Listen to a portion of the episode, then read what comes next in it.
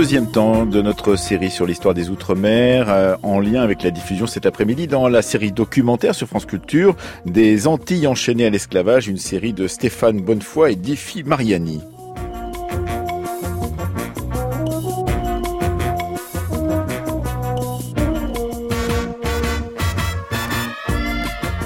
Après avoir hier avancé dans les pas des explorateurs européens de l'Afrique au XVIIIe et au début du XIXe siècle avec Isabelle Surin, avant demain de nous arrêter sur la revue Outre-mer et après-demain de visiter les archives de la France d'Outre-mer qui sont situées donc euh, à Aix-en-Provence dans un documentaire de Séverine Niattard et de Séverine Cassard. Nous allons ce matin, avec Séverine Niattard, nous intéresser à la période de l'après-seconde guerre mondiale qui vit se développer la notion d'Outre-mer, justement pour parler de ce qu'on appelait auparavant les colonies. C'est la période de la c'est la période de l'Union française, de la loi cadre de fer ou encore de la communauté dont nous allons parler avec nos trois invités. Edens Maurice, il est secrétaire scientifique du comité pour l'histoire préfectorale, chercheur associé à Sciences Po et à Mondes américains à l'école des hautes études en sciences sociales. Il est auteur d'une thèse sur la Guyane et l'école. Anne-Laure Olivier est avec nous, elle est professeure en classe préparatoire littéraire au lycée Camille Guérin à Poitiers et auteur d'une biographie de Gaston Defer à paraître chez Perrin et Frédéric Turpin est professeur d'histoire contemporaine à l'université de Savoie-Mont-Blanc.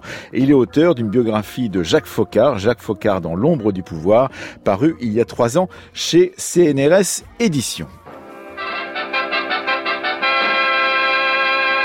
Tribune de Paris. Les hommes, les événements, les idées à l'ordre du jour.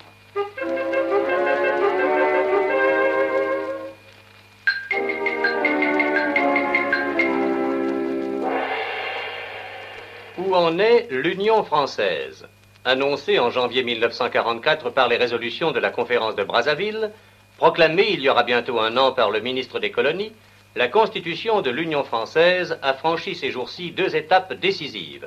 La République du Vietnam s'est intégrée librement à la communauté formée par la France métropolitaine et la France d'outre-mer. Et l'Assemblée nationale constituante vient d'adopter une loi érigeant les quatre anciennes colonies de la Guadeloupe, de la Martinique, de la Réunion et de la Guyane au rang de département français. Quel esprit animera le nouveau statut des territoires français des cinq parties du monde? Quels principes présideront au pacte qui, par la prochaine Constitution, les liera désormais les uns aux autres?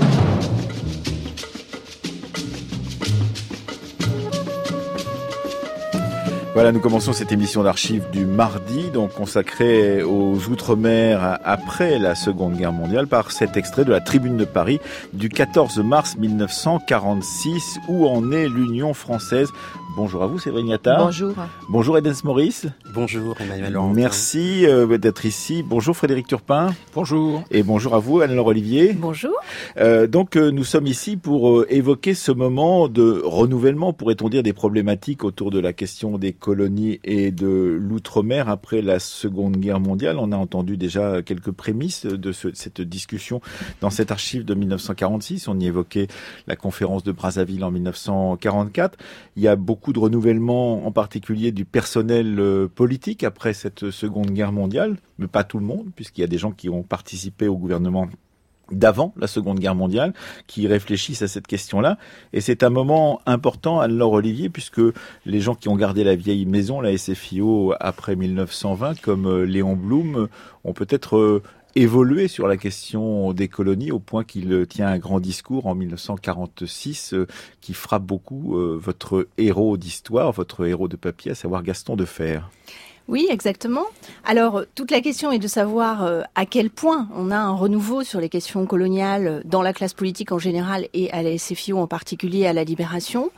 Disons que on est dans un mélange de renouveau et de continuité, avec une certaine continuité des hommes, Léon Blum, Marius Moutet, qui sera ministre de la France d'outre-mer, le nouveau nom du ministre des colonies entre 46 et 47, et puis des hommes nouveaux issus de la guerre, euh, propulsés par la résistance, notamment Gaston de Fer. Donc la doctrine coloniale de la SFIO, elle, euh, en fait, elle est largement héritée de, du Front populaire et du gouvernement du Front populaire. Donc elle n'est pas si nouvelle que ça, mais euh, tout le monde est conscient, encore une fois, et c'est pas propre à la SFIO, qu'on ne peut pas faire comme si rien ne s'était passé entre 1940 et 1944-45 et qu'il faut donc essayer de penser l'empire, un empire rénové, euh, pour pouvoir tout simplement le conserver. Hein. Et, par rapport à ces, questions, justement, euh, il y a aussi le contexte international euh, qui joue. Donc vous dites pendant la guerre, mais euh, internationalement, les États-Unis, la Grande-Bretagne commencent aussi à prendre certaines positions par rapport à la décolonisation. Bien sûr, euh, on ne peut pas faire comme si rien ne s'était passé. Euh, les, euh, les, populations colonisées ont vu la France perdre la guerre en 1940, ont vu la France occupée, envahie, ont vu, ont été elles-mêmes parfois occupées et ont les yeux braqués sur un certain nombre d'indépendances portées là aussi par les, en partie par les puissances nouvelles et notamment par les deux grands à la fin de la guerre. Et puis il y a aussi Edens Morris cette idée que le, la France doit son salut euh, à ces territoires d'outre-mer pour une bonne partie, euh, l'Afrique, mais aussi euh, les Antilles ou encore la Guyane ont été des, points d'appui pour pouvoir résister au régime de Vichy. Et cela, ça compte aussi dans la mystique que l'on va tenter de créer dans l'immédiate après-guerre. Oui, il est vrai que les vieilles colonies ont montré très très rapidement, comment dirais-je, une une volonté de, rejoindre la France libre à partir du moment où elles, elles euh, parviennent à sortir du giron euh, pétainiste par des euh, soulèvements populaires hein, dès 1943. Et très rapidement, des détachements de volontaires sont organisés pour rejoindre Alger, pour aller combattre sur le sol métropolitain. Donc oui, il y a un vrai attachement à la patrie qui date finalement déjà, enfin qui s'était déjà manifesté au cours de la Première Guerre mondiale et qui participe de cette volonté de euh, renouveler, euh, de transformer euh, l'Empire. rénovation, mais pas complète transformation. Frédéric Turpin, j'imagine que tous ceux qui arrivent au pouvoir dans l'immédiate après Seconde Guerre mondiale n'ont pas l'intention de tout lâcher, même si le général de Gaulle a proposé à Brazzaville en 1944 une véritable profonde, une profonde transformation des liens. Les liens ne doivent pas être rompus en l'occurrence. Oui, la transformation des liens, c'est d'abord de mettre fin au mot euh, colonisation ou colonialisme. Donc l'objectif, c'est de transformer ces liens de manière à ce qu'ils soient pérennes et qu'ils soient mieux acceptés par les populations euh, indigènes ou, comme on dit, euh, les populations autochtones après 1945. Donc on essaye d'appliquer de plus en plus une philosophie des relations entre la métropole et les territoires d'outre-mer qui soit beaucoup plus fondée sur la notion d'association, beaucoup plus que sur celle d'assimilation. C'est là où il y a un hiatus d'ailleurs dans le reportage que nous avons entendu. Entre le 6 mars 46, ce sont les accords d'association, et la départementalisation, on va dans le sens de l'assimilation ces deux visions différentes de l'Empire, de son devenir, qui s'entrechoquent et qui d'ailleurs vont nourrir le titre 8 de la Constitution du 27 octobre 46, en étant à la fois sur l'association et l'assimilation. On n'a pas tranché, ou on commencera à trancher avec les lois de fer, la loi de fer de 56. Parce qu'il y a deux projets, c'est ça Frédéric Turpin. Il y a un premier projet euh, qui ne passera pas, hein, euh, euh, au printemps 46, et puis un second de septembre 46, donc le titre 8 de la dans la Constitution elle-même, qui, qui finalement est voté. Donc, quel était, enfin, en fait, quelle était la problématique entre ces deux euh, Il y a eu deux assemblées nationales constituantes avec deux euh, référendums euh, successifs, le deuxième ayant finalement emporté donc et, créé la quatrième République. Mais ce qu'on reprochait surtout à la première premier projet constitutionnel soumis à référendum et refusé par les Français, c'était de laisser une trop large place à la sécession, comme on disait à l'époque, notamment le général de Gaulle ou d'autres qui accusaient ce texte d'ouvrir les portes aux indépendances trop rapidement. C'était surtout ça, euh, outre le fait qu'il était beaucoup trop, euh, euh, disons, en phase avec la philosophie de l'assimilation globalement et passé avec celui de l'association. Alors, association, assimilation, union, communauté, sécession, on a l'impression qu'il y a une sorte de innovation langagière qui vient remplacer ce vieux mot de, colonie ou de colonisation qui était si simple depuis un bon siècle et demi, en l'occurrence Anne-Laure Olivier, et, et on voit là qu'il y a une difficulté à, à saisir le réel, le nouveau euh, réel, donc euh, décidé par la Seconde Guerre mondiale. Oui, les mots sont là pour marquer en fait une rupture et une modernisation. Euh, mais en réalité, cette, cette idée, effectivement, on passe d'une idée d'assimilation à une idée d'association. L'assimilation était la grande philosophie euh, des socialistes notamment, euh, et elle était portée par l'idée qu'il fallait faire en fait des, de ce qu'on appelait des, les indigènes à terme des Français, c'est-à-dire elle était portée par le principe d'égalité et de république une et indivisible. On commence à la libération à, à acter en fait, parfois douloureusement, l'échec de cette philosophie, ne serait-ce que parce qu'au moment où on est en train d'acter qu'il faut envoyer des représentants des peuples d'outre-mer au Parlement, on est en train de se dire qu'on ne peut pas pousser le principe d'assimilation jusqu'au bout, c'est-à-dire qu'il reviendrait finalement, hein, en posant le problème de la représentation, à envoyer un nombre finalement très important et même supérieur de représentants des peuples colonisés à ceux des représentants de la métropole. Et donc à partir du moment où on ne veut pas pousser ce principe jusqu'au bout... Oui, c'est 60 millions, dit-on à l'époque, 40 millions pour la métropole, c'est ça? Voilà, c'est fameux 100 millions de Français. Si, on avait donc euh, voulu une représentation égale, il y avait plus de représentants des anciennes colonies ou des... Exactement. Et donc, comme on n'a jamais voulu pousser ce principe jusqu'au bout, on commence à se dire qu'il faut peut-être penser une forme d'égalité dans la différence et donc euh, en venir à, à ce principe d'association, mais qui est évidemment très ambigu parce que lui non plus n'est pas poussé jusqu'au bout. Hélène Maurice, euh, il y a la, discussion par exemple sur la départementalisation qui naît tout de suite après la fin de la Seconde Guerre mondiale et qui va être mise en application dès 1946, justement pour changer les statuts euh, de toutes ces vieilles colonies euh, d'Antilles et de Guyane, par exemple. Oui, absolument. Cette euh, difficulté à, saisir le réel se traduit aussi par une difficulté à le nommer, puisque en mars 1946, comme évoqué dans le reportage, initialement, ces anciennes colonies ou vieilles colonies sont élevées au rang de département français et en 47 elles deviennent départements d'outre-mer. Entre ces deux dates euh, se euh, produit un certain nombre de rivalités qui euh, opposent le ministre des colonies, Marius Moutet, euh, cité par Anne-Laure, et le ministre de l'Intérieur, Édouard Lepreux.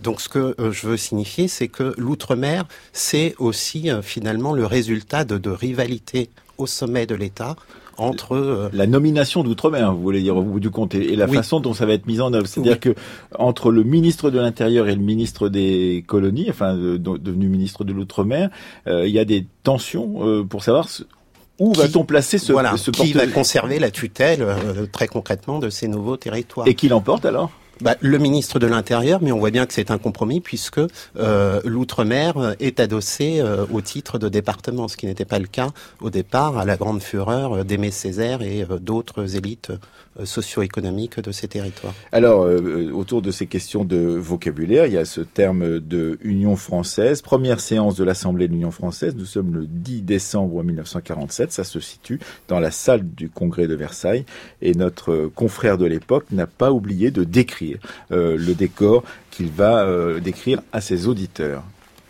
Ici, la salle du congrès de Versailles où va s'ouvrir dans quelques instants la première séance de l'Assemblée de l'Union française. Vous savez que l'Assemblée de l'Union française est la quatrième Assemblée constitutionnelle française, les trois autres étant l'Assemblée nationale, le Conseil de la République et le Conseil économique.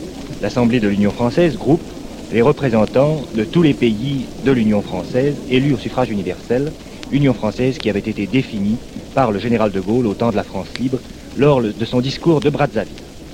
La salle du Congrès est une salle assez vaste, un très vaste hémicycle aux banquettes de moleskine rouge, surmontée et entourée d'une galerie aux colonnades de marbre rose. Le mur qui se trouve derrière la tribune présidentielle est également de marbre rose orné d'une vaste peinture représentant les États généraux. Les représentants groupés à l'Assemblée de l'Union française sont en train de prendre place Monsieur Vincent Riol, à présent, prend la parole. À vous, qui venez de toutes les parties du monde, vous, de tout pays, de toute religion, de toute race, de toutes origines, de toutes conditions, à vous tous, citoyens de l'Union française, au peuple que vous représentez, la France adresse avec joie un fraternel salut. Vous participez à une grande création. Hier, grande espérance. Aujourd'hui, grande réalité. Car jamais, par-delà les mers et à travers les continents, pareille union des nations et des peuples, qui, selon les termes magnifiques du législateur, dans l'égalité des droits et des devoirs, sans distinction de race ni de religion, mettront en commun ou coordonneront leurs ressources et leurs efforts pour développer leurs civilisations respectives, accroître leur bien-être et assurer leur sécurité. L'Union française, mais n'était-elle pas dans les cœurs de ces populations d'outre-mer qui, aux heures sombres où la France métropolitaine était momentanément paralysée, ont été les premières à résister, ont continué le combat, se serrant autour d'un félix ébroué et dans l'éclair dont je tiens aujourd'hui. Voilà donc euh, Vincent Auriol euh, qui se trouve à la tribune de cette euh, c'est comme ça qu'on l'appelait à l'époque Vincent Auriol c'est comme ça qu'il était appelé avec son accent roulant donc à la tribune de cette Union française en 1947 au congrès de Versailles on, sent bien effectivement qu'il y a encore ce discours qui fleure bon euh, les expositions coloniales d'avant-guerre tout de même qui sont là. Hein. L'ensemble des peuples, des races, la France des cinq continents, même si on l'a fait évoluer en l'occurrence, Olivier. Bien sûr, on sent à la fois toute la dette de ces républicains français vis-à-vis d'un empire hein, qui a sauvé euh, la France, et en même temps, on est encore, euh, enfin, il y a la volonté de passer. Le, le discours est très intéressant parce qu'on passe de l'idée d'une colonisation comme subordination à l'idée d'une colonisation fondée sur l'égalité et sur une union librement consentie. Reste à savoir ce qu'on met là-dessous. Et on voit très bien à quel point Vincent Riol est très attaché à cette assemblée euh, nouvelle, et d'autant plus qu'il est très attaché aux fonctions qu'il entend exercer de président de l'Union française. Oui, exactement. Euh, Frédéric Turpin. Oui, on est parfaitement dans le, dans le paradoxe qu'on a déjà évoqué précédemment entre association et assimilation, puisque nous avons affaire à la troisième assemblée parlementaire française et non la quatrième, comme le prétend le, commentateur, mm. et qu'elle a des pouvoirs uniquement consultatifs. Or, c'est celle qui est censée représenter la République impériale française, c'est-à-dire l'ensemble de la République française et des peuples qui lui sont attachés, y compris les peuples outre-mer. Or, elle n'a aucun pouvoir. C'est le gouvernement français qui ne règle que les affaires métropolitaines mhm. qui a tous les pouvoirs. Hélène Maurice Oui, je voulais ajouter qu'il euh, n'en demeure pas moins que euh, ce discours a pu euh, obtenir une adhésion outre-mer. je pense que après la Seconde Guerre mondiale, pour la première fois, un noir fait son entrée au Panthéon.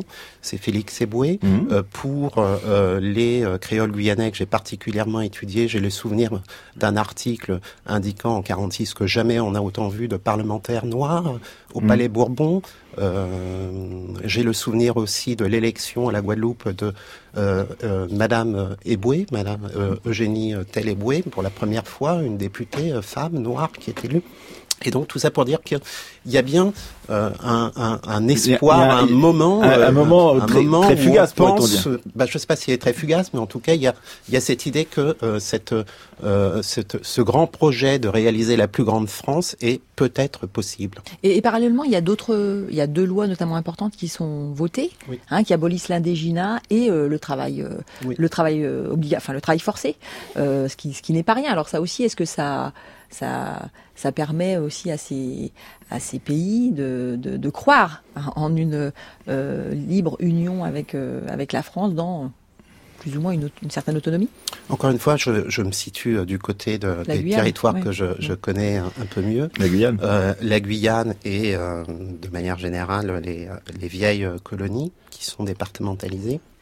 Et euh, Séverine Gattard tout à fait raison de rappeler que la loi euh, Lamine-Gay de 1946 qui euh, euh, met fin au, enfin qui étend pardon la, la, citoyenneté à tous les habitants de l'empire, euh, la loi qui abolit le travail forcé, enfin tout le ça sont, sont, voilà tout ça sont des moments euh, très importants qui, qui marquent finalement une rupture avec le colonial. Hein. Oui, et, et, vous dites d'ailleurs dans, dans, un travail que vous avez mené sur les relations des préfets dans ces années-là avec les élites créoles guyanaises que les élites créoles guyanaises sont vraiment du côté justement de cette départementalisation, qu'elles sont, elles accompagnent cette cette tentation donc métropolitaine de, de donner plus d'autonomie à, à, ces territoires et surtout de rompre avec le, le principe du gouvernorat qui était le, le principe précédent de ces colonies, ce qui va pas durer parce que ça, au, bout d'une dizaine d'années, il y aura des tensions, mais disons en 1946, 47, au début des années 50, c'est encore le cas, euh, Edens Morris. Oui, absolument. Alors on relit euh, les mémoires de, Jules Mock, euh, qui est à l'époque ministre des Travaux publics et puis par ailleurs, enfin quelques mois plus tard, euh, ministre de l'Intérieur, il rapporte ce qu'a été l'installation de ces nouveaux préfets et l'accueil enthousiaste, la ferveur, y compris d'Aimé Césaire, partout dans ces nouveaux départements français. Et euh, Sylvain Marie euh, montre dans une thèse récente, passionnante, à quel point euh, le ministère de l'Intérieur a vraiment tout fait pour imposer la figure du préfet, qui est un symbole républicain. Juste alors, par rapport à la, partition politique en métropole, et là je pense justement à, la vision de la SFIO et peut-être à celle aussi du, RPF. Frédéric Turpin, Yann Laure Olivier. Alors, euh, le RPF pense qu'on brade, on brade l'empire colonial. Euh, la SFIO euh, ne, veut pas abandonner l'empire. en fait, comment, comment voilà, ce, la, situation politique finalement en, métropole par, rapport à cette problématique et tous les hommes politiques y sont confrontés d'une certaine manière. Alors, le, discours qu'on a entendu de, Vincent Auriol, donc on est bien dans ce fleurbon, comme le dit Emmanuel, les années de la Troisième République, toutes ces, belles ampoules finalement de d'encens euh, républicains et autres, et font référence aussi à l'histoire des humanités classiques de ces générations-là. Ce sont des gens qui sont pétris d'humanité classique et notamment de l'histoire de l'Empire romain. Donc c'est normal que l'assimilation soit mise en avant parce que c'est l'édit de Caracalla derrière. Mm. Il a fallu 200 ans pour amener tous les pérégrins de l'Empire, y compris les Gaulois, à devenir des citoyens de plein droit. Donc on est bien dans cette phase lyrique de, ce type de discours. Mais on a du mal à comprendre aussi aujourd'hui qu'il est partagé aussi par une partie des élites, notamment des élites antillaises, très clairement, parce que c'est le droit d'être à égalité avec les autres citoyens de métropole, d'être des citoyens à part entière, et pas simplement une sorte de sous-produit de la colonisation. Et ça, c'est différent. Alors le RPF ensuite, évidemment, euh, pendant toute la quatrième République, va maintenir une position qui sera une position essentiellement de refus euh, de brader l'Empire, de l'indépendance à tout prix. Euh, Anne Olivier?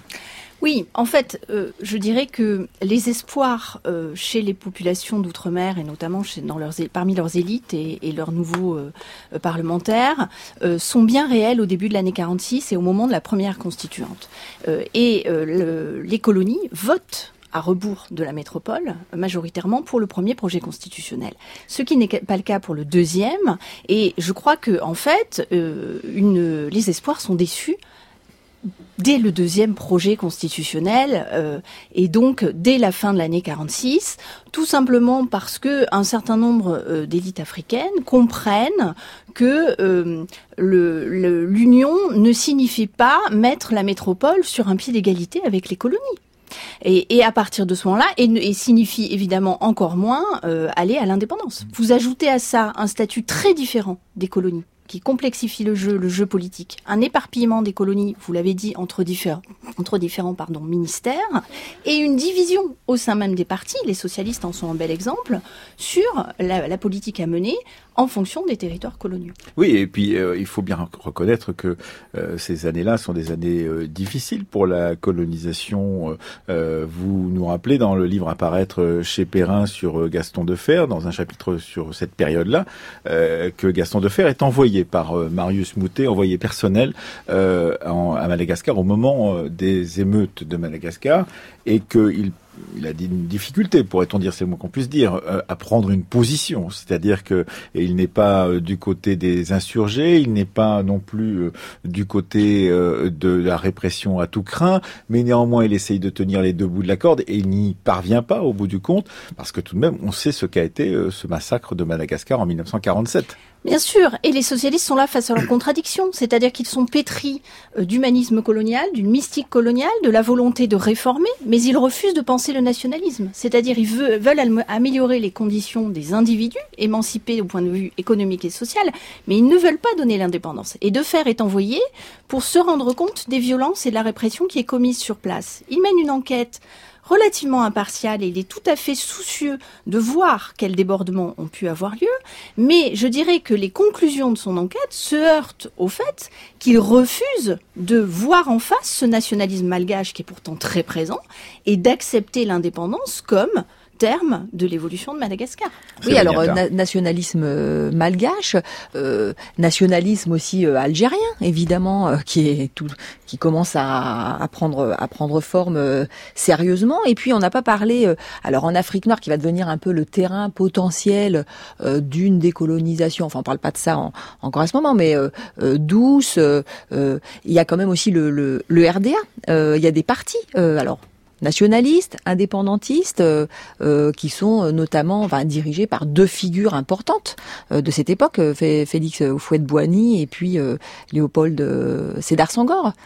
Alors ce rassemblement. Euh, Bien sûr. Alors on, est là dans la tentative à partir de ce moment-là, du moment où on donne la possibilité aux Africains d'envoyer des élus au Parlement français et pas seulement à l'Assemblée de l'Union française, on pense le problème de l'encadrement des Africains et de l'encadrement politique. Donc les forces politiques françaises vont chercher finalement de s'étendre euh, ou d'avoir des relais en Afrique. Euh, on est là encore dans une optique d'assimilation et progressivement les forces africaines vont s'organiser. Le RDA pose d'abord énormément de problèmes à la France puisqu'il se construit d'abord dans un compagnonnage avec le Parti communiste et dans l'idée d'un nationalisme euh, de rupture avec la France. Et c'est l'œuvre de François Mitterrand et des gouverneurs coloniaux qui vont l'amener à un nationalisme beaucoup plus modéré à partir de 50-51 qui vise à euh, jouer le jeu d'une évolution en partenariat avec la France. Et à partir de ce moment-là, le RDA devient la pièce maîtresse de la, politique coloniale française dans les années 50. Oui, et on peut le voir aussi euh, sur votre terrain guyanais, Dance Maurice, euh, euh, ceux qui vont devenir des autonomistes guyanais comme Justin Cataillé, qui fait partie de ces, enseignants sur lesquels vous avez travaillé pour votre thèse. Et eh ben Justin Cataillé, il est d'abord, il crée la fédération guyanaise de la SFIO dès 1951, mais en 1956, il va créer le Parti socialiste guyanais, le PSG, qui va euh, euh, contrebalancer, qui va devenir une pierre dans le caillou des, socialistes métropolitains. Oui, vous avez tout à fait raison, et il me semble que il est aussi pertinent, comme le soulevait tout à l'heure Séverine Yatta, de, relire cette période dans le contexte international, et, je crois qu'on comprend mieux les positions ambiguës, par exemple, de la CFIO dans le contexte de la guerre froide, tout simplement.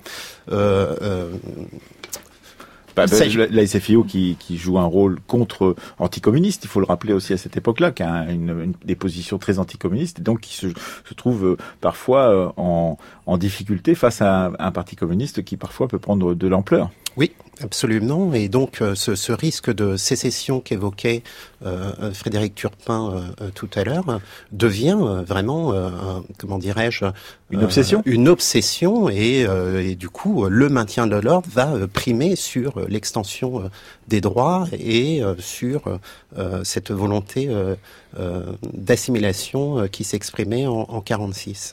Alors on va écouter, on va avancer un petit peu dans le temps avec une, une autre archive, celle de Gaston de qui se trouve à Dakar le 1er juillet 1956 pour présenter la loi cadre euh, qui porte son nom. Qu'est-ce que cette loi cadre, euh, euh, puisque vous avez fait une biographie qui va bientôt paraître, on l'espère, chez Perrin, Anne-Laure Olivier, qu'est-ce que cette loi cadre de fer et en quoi est-elle une évolution par rapport à ce qu'on décrit depuis le début de cette émission à propos de l'outre-mer et des anciennes colonies? En fait, la loi cadre de fer est en parfaite continuité avec les idées qui émergent depuis la libération sur la manière de réformer l'Empire. Et elle vient à un moment où euh, elle fait consensus dans la classe politique, tant métropolitaine que parmi euh, les élites parlementaires africaines. C'est l'idée qu'il est urgent de réformer euh, l'Empire et notamment les territoires d'Afrique subsaharienne si on veut éviter que un embrasement, un scénario à l'algérienne. Hein, c'est l'obsession algérienne qui guide l'idée que on peut encore peut-être agir à temps et euh, dit de faire sans contrainte, ce qui est faux, mais c'est son discours, pour réformer l'empire et engager une évolution pacifique. Voilà, il la présente, cette loi cadre, au Sénégalais. Nous sommes le 1er juillet 1956 à Dakar. Ce n'est pas parce que je n'avais pas envie de venir à Dakar, surtout, c'est parce que je m'étais promis que je ne viendrai en Afrique que quand je pourrai vous apporter véritablement quelque chose.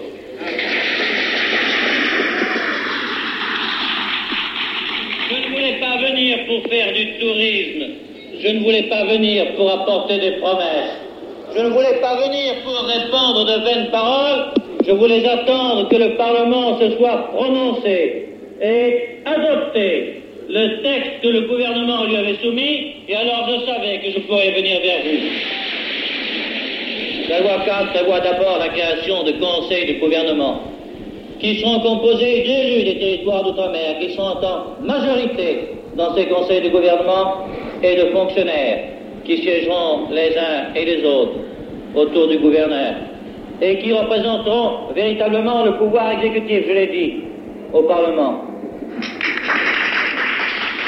Les assemblées territoriales que vous connaissez déjà verront leur pouvoir s'accroître. De nouvelles compétences leur seront confiées. Et puis, et c'est la troisième réforme dans l'ordre politique, la loi cadre prévoit la création de conseils de circonscription, de communes rurales, c'est-à-dire l'organisation politique et administrative de ce que vous appelez la brousse, de ce que nous appelons, nous, dans la métropole, la partie rurale de notre pays. Mais notre réforme n'aurait pas été complète sur le plan politique et administratif si elle n'avait pas prévu une africanisation des cadres, c'est-à-dire si elle n'avait pas répondu à une de vos aspirations exprimées depuis si longtemps et jusqu'à maintenant si peu satisfaites. Mais j'ai tenu à le dire à l'Assemblée nationale et au Sénat, ce n'est pas parce que nous allons promouvoir dans l'administration et dans les cadres toute une élite africaine que nous allons pour autant sacrifier les droits des fonctionnaires métropolitains. Et je l'ai déclaré du haut de la tribune, et je tiens à le répéter ici, en votre présence, à tous, les droits des fonctionnaires, quels qu'ils soient, seront garantis, ils ne subiront aucun préjudice, il serait indigne du gouvernement de vouloir permettre qu'une évolution politique ou administrative se fasse au détriment de ceux qui ont jusqu'à maintenant bien servi la France. France Culture, la fabrique de l'histoire, Emmanuel Laurentin. Où l'on découvre dans cette archive de Gaston Defer à Dakar le 1er juillet 1956 que ce n'est pas Emmanuel Macron l'inventeur du en même temps. Il faut à la fois défendre l'africanisation des cadres, mais en même temps défendre les fonctionnaires français qui ont bien servi l'Empire. Séverine.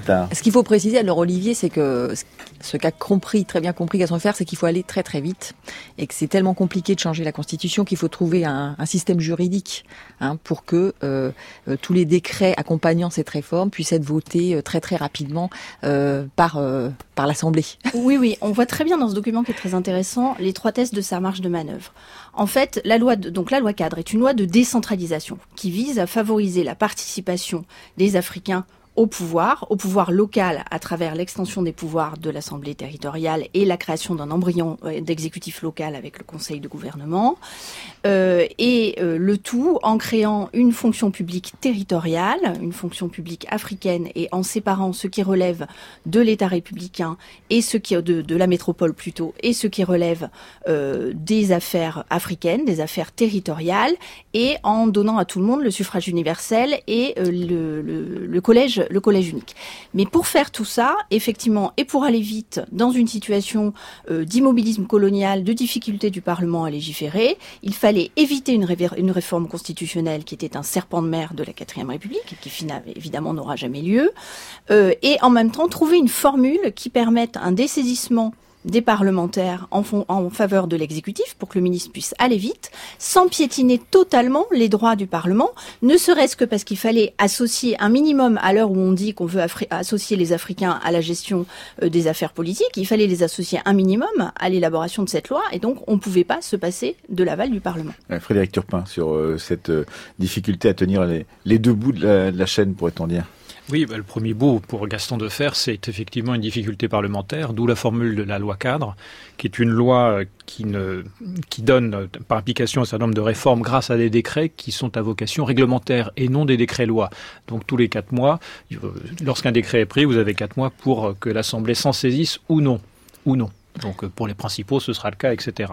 Pour le reste, il faut aller vite parce que les territoires euh, ont considérablement évolué, y compris du point de vue, euh, j'allais dire, local, international. Pensez à la conférence de Bandung en 1955. Il y a le Togo, le Cameroun. L'Indochine, Dien Bien Phu en 1954, la Toussaint Rouge en Algérie, etc., etc. Vous voyez, le feu est en train de prendre un peu partout. Donc il faut absolument donner un maximum de capacité à gérer par soi-même pour les affaires locales aux autochtones de l'Empire, aux membres de l'Empire, sous peine de voir tout, le monde partir, tout simplement. Edens Maurice, pour le cas particulier de la Guyane et des vieilles colonies des Antilles, qu'en est-il justement de la réception de cet euh, affolement que l'on peut percevoir tout de même euh, dans les euh, pouvoirs, dans, les, dans les gouvernements de la quatrième République vis-à-vis -vis de ce qui est en train de se passer un peu partout dans le monde? Je dirais que cette loi cadre est une déception pour euh, les départements d'outre-mer parce qu'elle accorde, euh, comme le dit euh, Gaston Defer, énormément d'autonomie interne au, à ce que l'on va appeler les territoires d'outre-mer et qui le encore, qui demeurent encore attachés à la République. Je pense à la Polynésie française ou la Nouvelle-Calédonie. Elle est une déception parce que c'est ce que réclament sans cesse euh, ces euh, nouvelles figures politiques euh, une autonomie pour les départements d'outre-mer. Et donc, ce que montre cette loi, c'est qu'elle n'est pas possible cette autonomie pour ces territoires qui sont considérés finalement comme un prolongement du territoire métropolitain et donc qui doivent être organisés sur le modèle métropolitain. Quel est le rôle justement du, préfet On a dit que la figure du préfet remplaçait celle du gouverneur auparavant. Quel est son rôle? Est-ce qu'il est autoritaire? Est-ce qu'il prend les décisions seul? Est-ce qu'il devient par exemple exemple euh, le tenant face aux volontés d'autonomie de la départementalisation comme étant représentant de l'État euh, face à, des autonomistes de plus en plus euh, déterminés à, gagner des marges de manœuvre?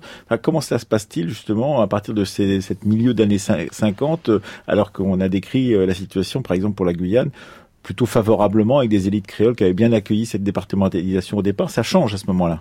Oui, cela change. Alors ça change d'abord parce que euh, euh il faut s'intéresser à, l'homme qui euh, ou aux hommes qui incarnent la fonction. Ça change également parce que en 1960 euh, le général de Gaulle qui fait une tournée dans les Antilles et en Guyane accorde, accroît les pouvoirs attribués à cette fonction, de sorte que déjà qu'ils étaient très importants et le préfet passe de plus en plus pour un nouveau gouverneur, un proconsul dans ces territoires.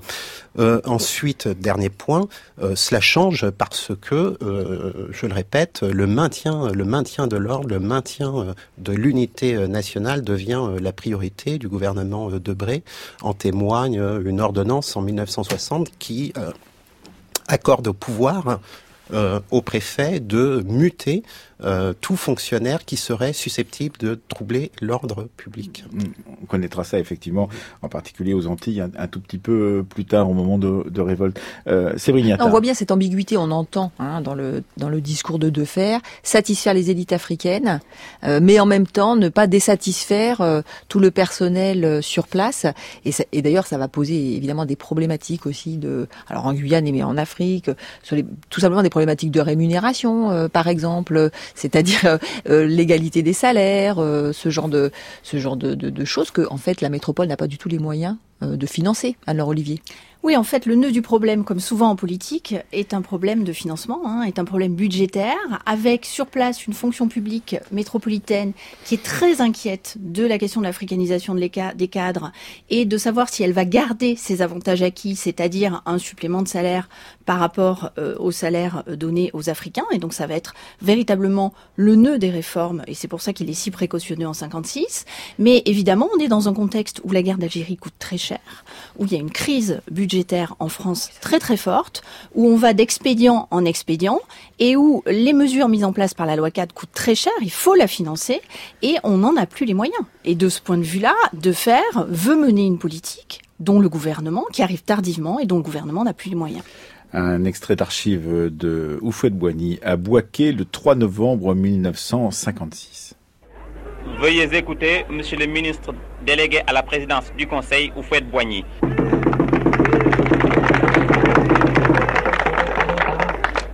Monsieur le gouverneur, messieurs les élus, monsieur le chef supérieur des Baoulés, messieurs les chefs de canton, mesdames, messieurs, la loi cadre, due à la généreuse initiative de mon excellent ami Gaston Defer, ministre des Territoires d'Outre-mer,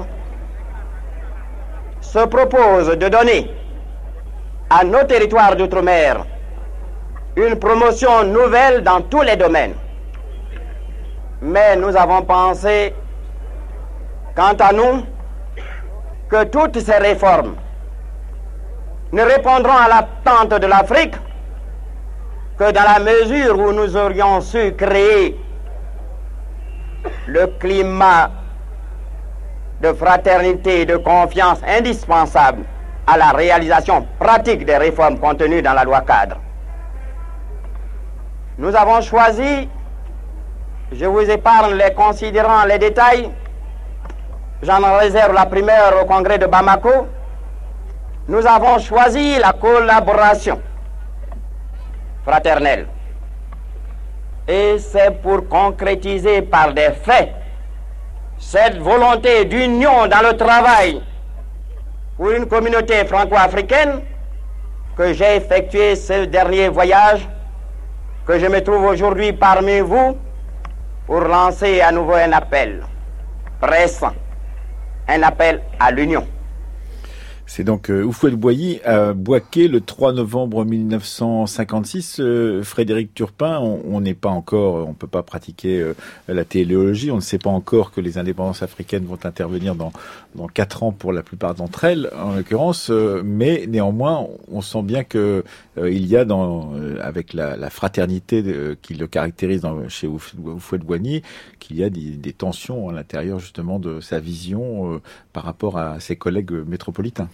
Alors, il y a des tensions entre métropolitains et africains, et il y a des tensions entre africains eux-mêmes aussi, c'est-à-dire euh, qui n'ont pas le, la même vision du devenir euh, des anciennes fédérations ou de ce qui est en train de devenir les anciennes fédérations d'AOF et d'AEF. Avec les tensions entre un peu plus tard entre Cédar et, et, euh, et Oui, mais la question se pose et déjà presque tranchée en 1956 avec la loi cadre de fer qui renforce le cadre des territoires d'outre-mer au détriment des fédérations. Les conseils de gouvernement et les conseils, euh, euh j'allais dire les assemblées parlementaires fédérales d'AOF deviennent finalement euh, des objets qui n'ont plus d'intérêt. Les pouvoirs du gouverneur général de l'AOF ou de l'AEF deviennent des pouvoirs essentiellement de coordination et non plus des pouvoirs exécutifs. Donc on a tranché le débat à ce moment-là quasiment à partir de 1956 par rapport à cette question, la balkanisation entre guillemets de l'Afrique, dont euh, Senghor en particulier, euh, en particulier se, se, plaindra très vertement à partir de 58-60. Mais mhm. on l'a déjà en partie tranché avec la loi cadre. Anne Olivier?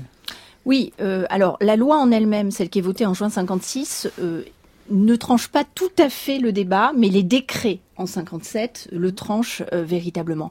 Euh, il y a des divisions entre Africains, et on parlait de, de Senghor et, et de Fouet-Bani, mais euh, c'est plus que ça. C'est-à-dire que Senghor et Fouet-Bani sont quand même globalement acquis à ce que recherche de faire, c'est-à-dire l'idée d'une troisième voie. C'est-à-dire entre le statu quo et l'indépendance, créer et ouvrir la possibilité de créer un cadre, un Commonwealth à la française, qui permette une forme d'évolution des relations euh, qui ne soit autre chose que l'indépendance conçue à l'époque comme sécession, c'est-à-dire comme une rupture totale et euh, encore plus brutale ou violente. Avec cette idée, alors Olivier, que dans ce monde euh, bipolar, bipolarisé, ces nations, si elles deviennent indépendantes, vont se faire capter par euh, bien un sûr, camp ou l'autre. Bien sûr, c'est l'idée, c'est le grand discours sur l'indépendance de toute façon sera chimérique. Mais je, qui est le, le, la grande idée des socialistes. Mais en Afrique, les choses vont très vite. Et ces députés-là, que ce soit Houphouët-Boigny comme Senghor, sont débordés, en fait, à la base, par la jeunesse africaine, qui, elle, euh, est travaillée par Bandung, par les nationalismes, par l'indépendance. Par le Togo est, et Cameroun voilà, aussi. qui hein, est politisée qui... à travers le syndicalisme étudiant, et des Africains qui sont politisés à travers le combat syndical, et qui voient que notamment le Togo a une longueur d'avance. Et puis, euh, Hélène Smorris, on, sait bien que le monde est déjà globalisé à cette époque-là, c'est-à-dire que il n'y a pas de, précaré qui euh, serait à l'écart de, de, des évolutions du monde à ce moment-là. Et toute la région des Antilles-Guyane, par exemple, elle aussi euh, travaillée par ces questions d'indépendance, d'autonomie. Euh, et Bandung euh, fait partie effectivement des références de certains ou de certaines. Absolument. J'ajouterais aussi euh, les effets de la, la révolution euh, cubaine Bien sûr. en 59, qui a un, un, vrai écho aux Antilles et en Guyane. Euh, J'ajouterais également euh, des, des projets hein, euh, qui euh, s'énoncent de fédération des, des trois Guyanes, une espèce de projet transimpérial. donc oui, ces territoires sont bien ancrés dans leur territoire et travaillés par tout ce qui s'y déroule. Et je voudrais ajouter aussi sur la loi cadre de fer, à partir de l'exemple des euh, territoires d'outre-mer en Océanie, que euh, à travers euh, d'ailleurs ce que montre Marie Salin, que c'est aussi un moment de comment dirais-je de nationalisation. je m'explique. on accorde effectivement autonomie des conseils de gouvernement et si je prends le cas de l'enseignement que je connais un petit peu mieux eh bien, ces territoires deviennent compétents en matière scolaire. Mmh. Mais en définitive, qui finance, c'est euh, le budget euh, de la nation. Donc, au bout d'un moment, euh, les choix sont vite arrêtés euh, que euh, il faut euh, renationaliser ces territoires en matière scolaire. Ce que ça signifie, c'est que la gestion des personnels devient celle de l'éducation Et donc, on voit bien qu'il y a des difficultés à lâcher d'une certaine façon. C'est ce que vous voulez dire C'est-à-dire que le, le, gouvernement ne peut pas laisser faire une véritable autonomie là où certains euh, la souhaiteraient. Vous vous rappelez effectivement qu'en 1960... Michel Debré, le secrétaire d'État au DOM, euh, qui est Jean Debreuil, euh, demande, euh, Michel Debreuil lui demande de faire voter tout texte qui favorise la lutte contre les manœuvres sécessionnistes dans les DOM. Donc on, sent bien qu'effectivement la crainte, c'est la crainte de la séparation définitive que vous notiez tout à l'heure, Anne-Laure Olivier. Un reportage du 31 août 1958 sur le voyage du général de Gaulle en Afrique pour promouvoir un autre terme qu'on n'a pas encore utilisé jusqu'à maintenant, la communauté euh, française, le fameux dis-moi oui, dis-moi non, dis-moi oui ou non, c'était euh, la chanson qu'avait euh, donc composée la France pour pouvoir justement favoriser le vote pour cette communauté française.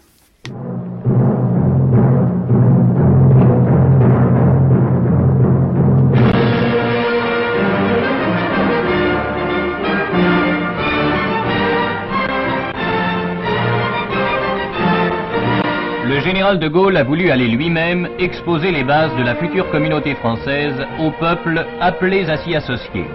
Laissant à M. Guy Mollet l'intérim de la présidence du Conseil, le chef du gouvernement s'est embarqué pour cette croisière de plus de 20 000 kilomètres qui le mènerait à Madagascar, au Moyen-Congo, en Côte d'Ivoire, en Guinée et au Sénégal. Voyage long et fatigant, ponctué d'étapes rapides, mais placé sous le signe de la grande espérance que porte en elle la future Constitution. Terminant alors son périple africain, le général de Gaulle s'est arrêté à Alger où la foule lui a fait l'ovation que deux fois déjà elle lui avait réservée. C'est ici que se termine le voyage.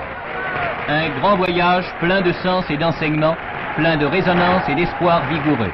Car, malgré quelques dissonances attisées par des volontés destructrices ou des démagogies pernicieuses, il reste évident que chacun comprend l'action et la tâche du général de Gaulle tâche ingrate sans doute, mais exaltante.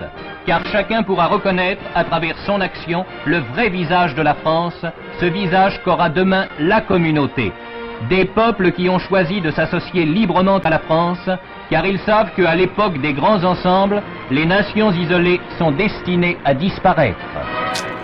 Voilà, et ça n'est pas une parodie, hein, c'est véritablement une archive de 1958 à propos du voyage de De Gaulle en août 1958 dans les pays d'Afrique. Euh, Frédéric Turpin. Oui, ce n'est pas une parodie de Frédéric Turpin non plus.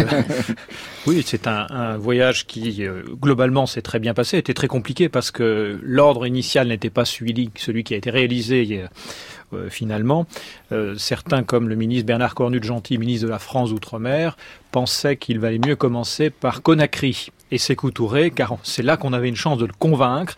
Donc si ça avait été le cas, vous imaginez évidemment le résultat, euh, compte tenu de ce qui s'est passé, de l'opposition euh, et finalement de la rupture euh, franco-guinéenne à la suite du discours de Sékou Touré. Donc c'est euh, Pierre Mesmer, c'est Jacques Faucard qui ont fait inverser le sens du, du voyage, du voyage commençant par l'AEF pour l'essentiel Afrique centrale et remontant là vers les difficultés, c'est-à-dire vers l'Afrique occidentale, sachant que c'est aussi Bernard Cornu-Gentil qui avait fait rajouter cet arrêt à Conakry, Conakry n'étant pas une capitale fédérale. Il n'y a aucune raison de s'y arrêter mmh. normalement.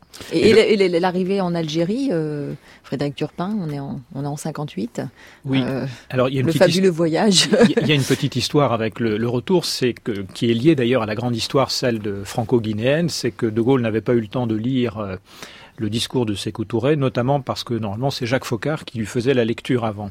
Or, Jacques Faucard a été appelé d'urgence par Georges Pompidou euh, qui était à l'époque le directeur de cabinet donc du président du Conseil Charles de Gaulle, du fait d'une alerte à l'attentat euh, prévue sur l'aéroport d'Alger ou à proximité au moment de l'escale technique, puisqu'il s'agit d'une escale technique euh, du président du Conseil Charles de Gaulle. Vous voyez, donc il y a une petite histoire aussi à travers euh, le, la rupture franco-guinéenne à ce moment-là. Et après, donc, euh, ces termes qu'on a beaucoup utilisés, Union française, communauté, etc., etc., naîtra, mais ça c'est toute l'histoire de votre livre, un autre terme, ça s'appellera la France-Afrique, mais ça c'est un peu plus tard. Mais il y a déjà peut-être les prémices de, cette union un peu particulière et, et souterraine euh, dans ce voyage de 1958 à travers la personnalisation des rapports entre chaque État africain. Oui, là, on est déjà dans un des la matrice ou une des matrices, même s'il y a toujours évidemment les intérêts, y compris les intérêts de nation euh, derrière. Euh, donc, on, on, commencera à le retrouver. Et puis, il y a l'autre vocable dont on n'a pas parlé, mmh. qui est celui de la coopération. Mmh. La coopération, les premières conventions de coopération sont signées en 1959 avant les indépendances. Elles dépendent du ministère d'aide et de la coopération, Robert Lecourt, MRP. Mmh. Donc on n'est pas du tout dans le cadre euh, réel ou fantasmagorique de la France-Afrique. Mmh. Donc, non, mais c'est vrai qu'on a utilisé beaucoup de termes. On a entendu tout à l'heure, par exemple, collaboration fraternelle. Ça, c'était vous faites voyez. On, on, voit bien qu'il y a une, une, il faudrait faire un dictionnaire quasiment de tous les termes pour pouvoir justifier les liens euh, possibles ou, ou, impossibles entre la France et ses anciennes colonies dans ces années-là. Enfin, collaboration fraternelle, c'est un terme qu'on emploierait un peu moins en métropole, pour une raison évidente. Voilà. Alors, Olivier. Oui, je crois que la communauté arrive, mais elle arrive trop tard. Et euh, en fait, c'est toute l'histoire de cette tentative menée de créer un grand ensemble franco-africain. Tout arrive toujours trop tard, et notamment la question cruciale de permettre, hein, qui, dire l'avenir n'est qu'aux grands ensembles, il faut rester avec nous, sans quoi vous êtes rien, c'est fondé. Mais euh, comment permettre une libre association si on ne permet pas à un moment donné une autodétermination? Et c'est là, évidemment, tout le dilemme de la France. Merci beaucoup, Edens Maurice. Votre livre paraîtra d'ici quelques temps, on espère, tiré de votre thèse sur la Guyane et l'école. Pour vous, c'est dans quelques mois, euh, on l'espère, chez Perrin, votre biographie donc consacrée à Gaston Defer, Anne-Laure Olivier. Quant à vous, Frédéric Turpin, on peut déjà lire Jacques Faucard dans l'ombre du pouvoir, publié au CNRS, et puis vous préparez une biographie de Pierre Mesmer, c'est ça? Chez Perrin aussi. Et puis, pour tous ceux qui s'intéressent à, à la question de l'esclavage, écoutez ce soir euh, donc le deuxième volet de la série de la série documentaire donc de Stéphane Bonnefoy et Diffie Mariani sur les Antilles enchaînées à l'esclavage. Et sachez que aujourd'hui se tient au musée d'Orsay dans le cadre de l'exposition qui s'y tient sur le modèle noir, euh, patrimoine déchaîné. C'est une journée d'études. Il y en avait déjà une hier vers un réseau du paysage culturel de l'esclavage, héritage, transmission et euh, création. Donc avec tout un tas d'intervenants, en particulier pour la journée d'aujourd'hui, Amadi Bokou Goléfal, Dominique de Fonréau, Anne Lafont, Françoise Vergès ou encore Jacques Martial et Laurent Védrine, etc. etc. C'est donc au musée d'Orsay toute la journée aujourd'hui.